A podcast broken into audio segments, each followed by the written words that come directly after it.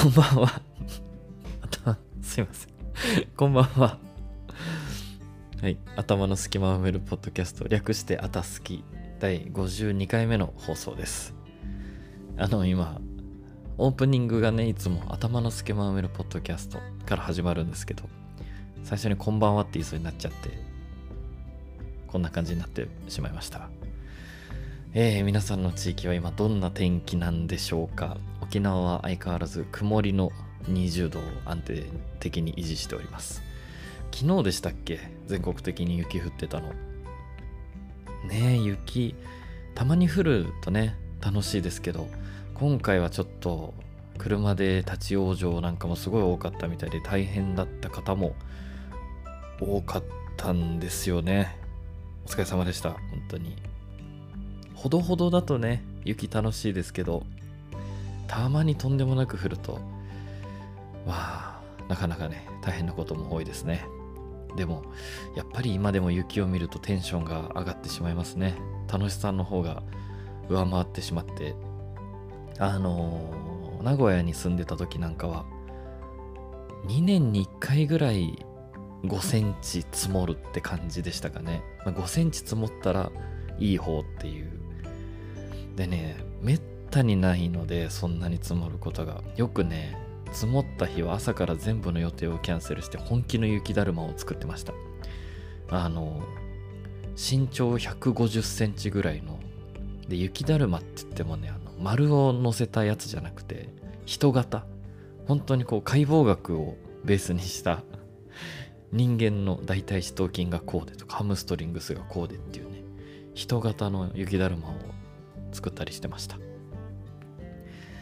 沖縄に住むとねもう雪だるまを作る機会なんて一生ないでしょうからいつか雪国に行った時にはねまた作りたいと思います。ということで今日も「あたすき」始まります。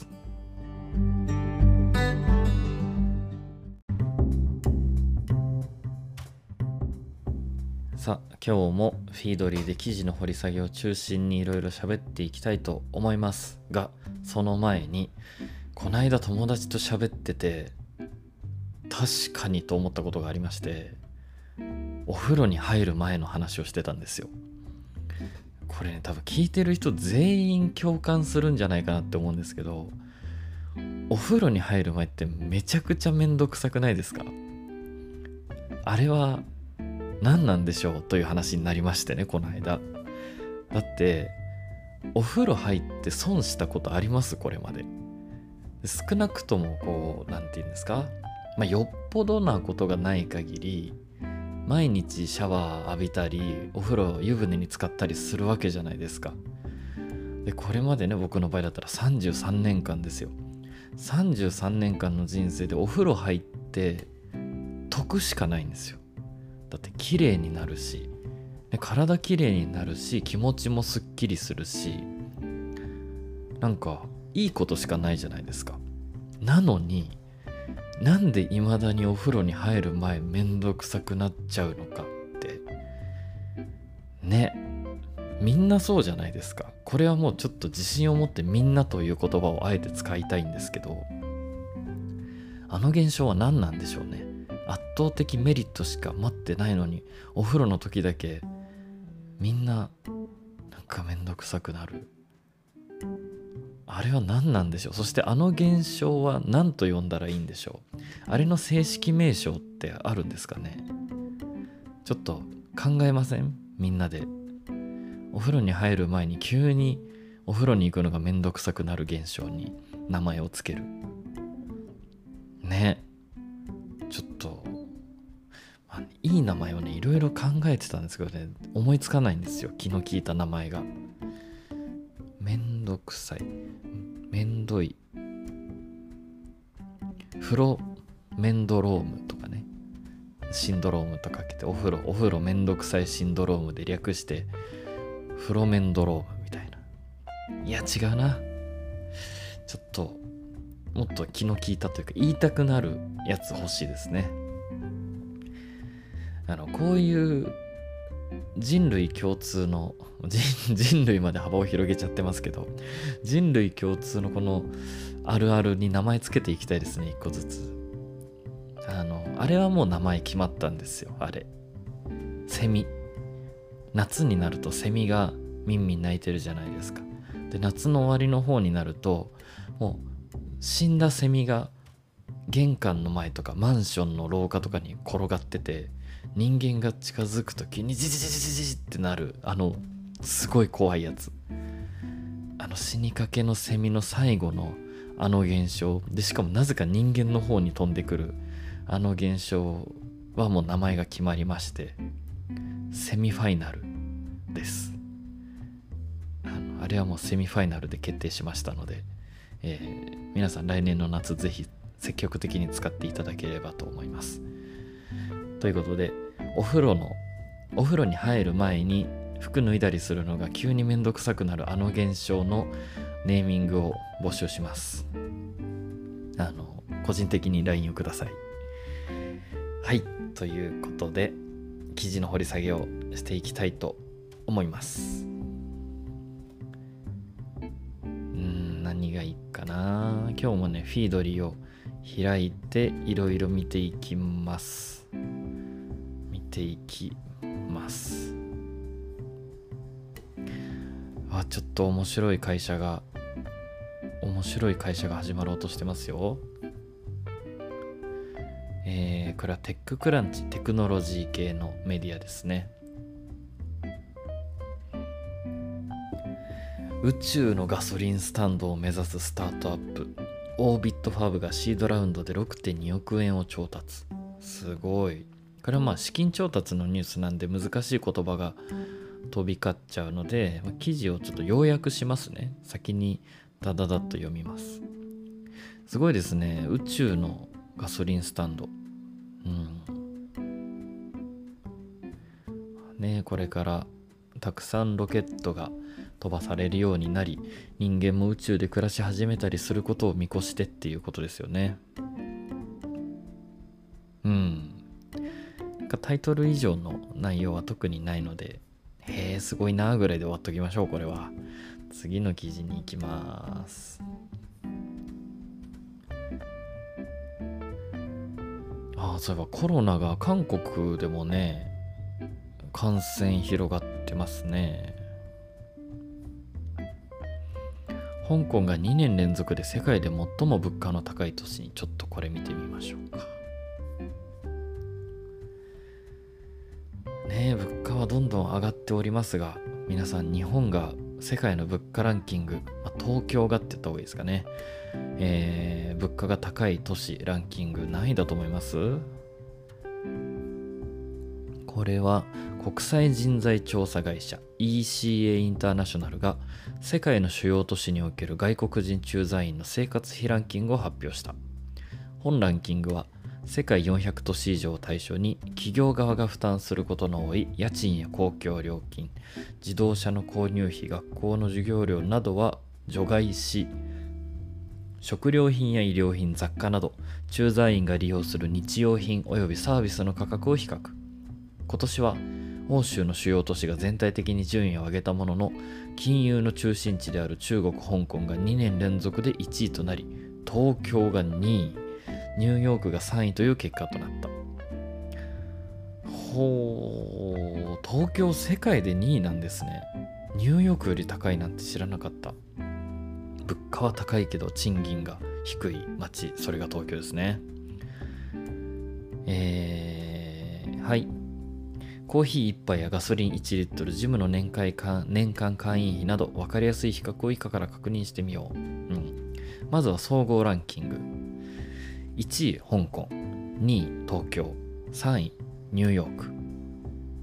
えー、4位、ジュネーブ、スイスですね。そして5位もチューリッヒ、スイス。そっか、北欧は物価高いって言いますもんね。6位、ロンドン。えー、7位、テルアビブ、イスラエルですね。8位、ソウル。9位、サンフランシスコ。10位、横浜。すごい、トップ10に日本の都市が2つランクインしてる。横浜もすごいんですね。さあ、そして、えー部門別ランキングなぜか4位までしか出ておりませんがコーヒーの値段です、えー US ドルで示されてますがコーヒーの1杯の値段が高い都市ランキング。1位香港。2位ニューヨーク。3位ロンドン。4位シドニー。1位の香港が5.16ドルなのでどれぐらいですか？600円ぐらいかな、うん、でニューヨークが4.90ドル、うん、まあでもそんなとてつもなく高いってわけじゃないですね。ねちょっといいカフェ行ったら東京でもそんな感じですしね、うん、沖縄でもそんな感じですよ。え次。 Average price for bar of chocolate。バーのチョコレートの値段。1位香港。2位ニューヨーク。3位ロンドン。4位シドニー。あ川全く一緒ですね。うんうんうん。えージムの年間会員費。1位香港。2位ニューヨーク。3位ロンドン。4位シドニー。うん。全部一緒ですね。なんか。あなるほどね。これは別にランキングを書いてたわけじゃなくてこの4カ国はこんな感じだよって書いてあるだけでした。でもあの全部大体そんな感じです。同じ感じ。香港ニューヨークロンドンシドニーの順番。日本が香港とニューヨークの間ってことですね。うん。あーでも香港はやっぱどの部門でも一番高いんですね。何買っても。そっか。僕香港行ったことないんですよ。香港行ったことあります？中国がねあんまりいい思い出がなくて一番昔の記憶というか生まれて初めて行った海外が中国だったんですよ。北京。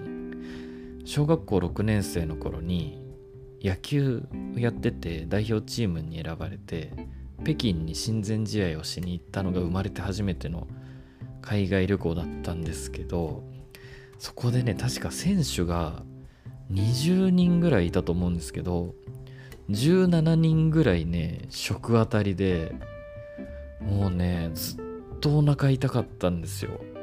ちょっとそのイメージが強すぎてね中国ちょっとみたいな感じになっちゃってたんです。で大人になってから3回ぐらい多分上海上海北京上海って行ったんですけどなんかねご飯がそこまでまあもちろんすごい高いお金を出したらどの国でどの都市だろうが美味しいご飯は食べれるんですけど一般的な普通に旅行に行って普通に食べるご飯屋さんもう一食1,000円以下のご飯屋さんとかって考えたら僕は中国のご飯がねあんまり合わなかったです。お腹下したとかじゃなくて味の好みの問題、うん、でね逆にいろんなところ行って一番美味しいなって思ったのが僕はベトナムです。ベトナム料理本当に美味しくて。もともとベトナムってオランダの植民地だった時代があってフランスの植民地だった時代があって今のベトナムアジアのあの感じですけど。なのでね多分その時代の名残だとは思うんですけどパンとコーヒーめちゃくちゃ美味しいんですよ。行ったことない方はあんまりベトナムでパンとコーヒーのイメージないと思うんですけど行ったらねぜひぜひぜひパンとコーヒーは食べて飲んでください。でもちろん東南アジアのタイ料理みたいなねスパイスが効いてたりハーブ系のいい香りがするような料理も美味しいですし、味の好みはま人それぞれあるんで僕の場合はベトナム料理めちゃくちゃ合いました。パクチーも好きなんで。ベトナム料理いいですね。この間東京で泊まった宿の近くにあのーバインミーっていうベトナムのサンドイッチがあるんですけどそれの専門店があって美味しかったです。安いしなんかこれから朝ごはん毎回あそこで食べようかなって思うぐらい美味しかったです。バインミー、ね、そのお店にはなかったんですけどエッグコーヒーっていうのが僕は大好きで前ベトナム行ったのがハノイかな、まあ、大体皆さんハノイかダナンかホーチミンかどっかに行くんですけどハノイっていうのはベトナムの北の方の都市でそこでねエッグコーヒーをめちゃくちゃ気に入っちゃいましてエスプレッソに、うんと、液体のプリンを混ぜて飲む感じです。だから苦いのか甘いのかって言われるとめちゃくちゃ苦くてめちゃくちゃ甘いんですけどあれが美味しすぎて僕カフェインあんまり得意じゃないんですけど1日4杯飲んじゃいました。それぐらいハマりましたね。で日本にあるベトナム料理屋さんでそれ頼みたいなって思ってもないんですよどこにも。エッグコーヒー。ね。なんかその頼んだお店だけのメニューかなと思ってベトナムの人に聞いたらいやこれどこにでもあるよって言ってたんであ多分ベトナムではメジャーの飲み物なんでしょうか？どうなんでしょうか？って話をしてたらこの間ヨーグルトコーヒーっていうのを教えてもらいましてこれねもう家でぜひ作ってみたいと思うんですけどヨーグルトコーヒー、まあ、コーヒーに砂糖とヨーグルトをブレンドしてるような飲み物なんですけどこれはね僕飲んだことないんです。でも教えてもらってすっごい美味しそうだったので作ってみます。作ったらまた感想をここで喋りますね。と話が脱線したところで次の記事を見つけましょうか。うん。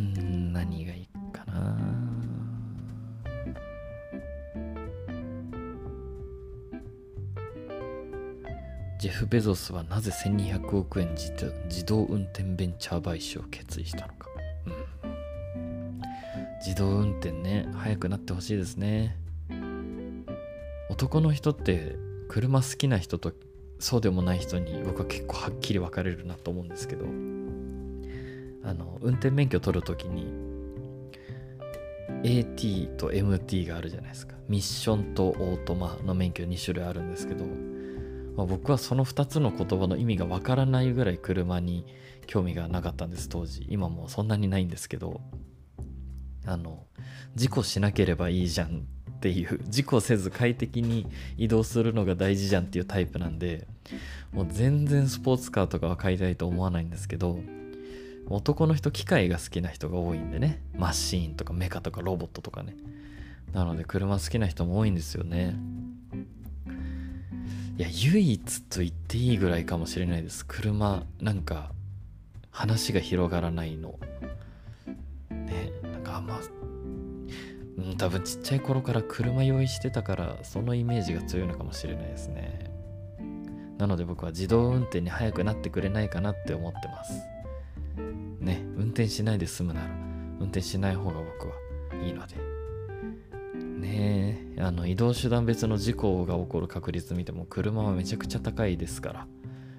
なのでね僕も普段から新幹線と飛行機ばっかりで車を使いませんがたまにねやっぱ運動しなきゃいけないんでその度に自動運転だといいなって思ってます。はい。次の記事。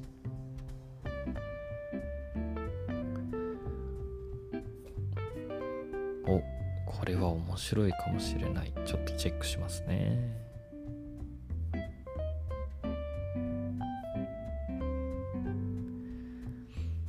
お面白そうだけどちょっと長いので途中まで読みますね。えー、これは東洋経済オンラインに掲載されております。人間と同じ働きアリは早死にする衝撃事実、うん、今日アップされた記事ですね。虫眼鏡で小さなアリを覗いてみるとそこでは人間社会と同じことが繰り広げられていた。30年以上アリの生態や行動を研究してきた琉球大学農学部の辻和樹教授の研究はそんな意外なことを教えてくれる。辻氏は最も基礎的な研究が最も応用に役立つを信念としてアリを研究し続けてきた。その目に私たちが織りなす人間社会はどう映っているのか。夢の夢の実現や社会の改革に向けて地道な努力を重ねる研究者たちを紹介する日本のすごい研究者。第3回のテーマはアリと人間について聞く。うん。東洋経済オンラインって面白い記事多いんですよ。東洋経済オンラインっていう名前がすっごいなんか硬い記事ばっかり扱ってそうなねタイトルですけど面白い記事多いです。ぜひ皆さん東洋経済オンライン読んでみてください。記事の内容を読んでいきますね。あ、これはですね、辻先生へのインタビュー形式ですね。えー研究のきっかけは何だったのでしょうか。子供の頃から昆虫が好きでした。春休み夏休み冬休み。そういう中でスキーができるから私は冬休みが好き。という子供もたくさんいたと思うんですけど私は断然昆虫でした。昆虫がたくさんいる夏休みが好きでして夏休みに家族で旅行に行くと私だけ放っておかれてずっと昆虫採集している。そういう生活を送っていました。普通の虫好きの子供と同じように蝶々やトンボカブトムシを追いかけ回していたんですが母が言うには物心つくかつかないかの1歳ぐらいの時によく軒先でアリの行列をじっと眺めていたらしい。本格的にアリを研究対象にするのは修士課程に入ってからなんです。でも本当は1歳の時からすでに見せられていたのかもしれません。アリを研究対象に選んだのは実はそこまで深い熱意があったからではないんです。指導教官の勧めでした。女王アリがいないアリがいるらしい。面白いからその生態を研究してみたらどうかと。それでアミメアリ東南アジアから東アジアに広く生息する小型のアリを研究対象に選びました。いざ研究を始めてみるとその面白さにのめり込んでしまって。アリと人間は当然違いますけど社会を構成するという点は共通しています。人と人間の人と人の間で集団の力学が働くのと同じようにアリも協力したり反発し合ったりと集団の力学が働いている。それが研究でわかるんです。生物が集団でいるとどういうことが起こるのか。それを知ることができる点に引き込まれました。こういうね偏った研究してる人って面白いですよね。2013年にアメリカ科学アカデミー企業に掲載された論文にまとめました。その内容は働かないアリは働きアリよりも長生きというものです。網目アリを使って実験したところ働きアリの労働にただ乗りとして労働せずに産卵ばかりするアリが混じっていることを発見しました。観察していると。働きアリは働かないアリの分まで労働するため早死にする。働かないアリは多くの子を産みますが生まれてきたアリも遺伝的に働かないので働かないアリのコロニーは次世代の個体を残せなくなるんです。行動経済学で言われてきた力を合わせれば大きな成果が得られるが他者の働きに期待して怠ける者がいれば協力が成り立たなくなるという公共財ゲームのジレンマをアリ社会の中にも見出せました。うん。面白いですね。他にも裏切り者がいないか監視し見つけたら厳しく罰するという習性も見つかっています。一般に幼虫を育てたり餌を取ったりするのが働きアリの仕事で産卵を担当するのは女王アリです。こうした役割分担を守らずに産卵する働きアリもいます。アリ社会では産卵イコール働かないことを意味するので産卵する働きアリが出現すると他の働きアリが産卵を妨害したり卵を破壊したりします。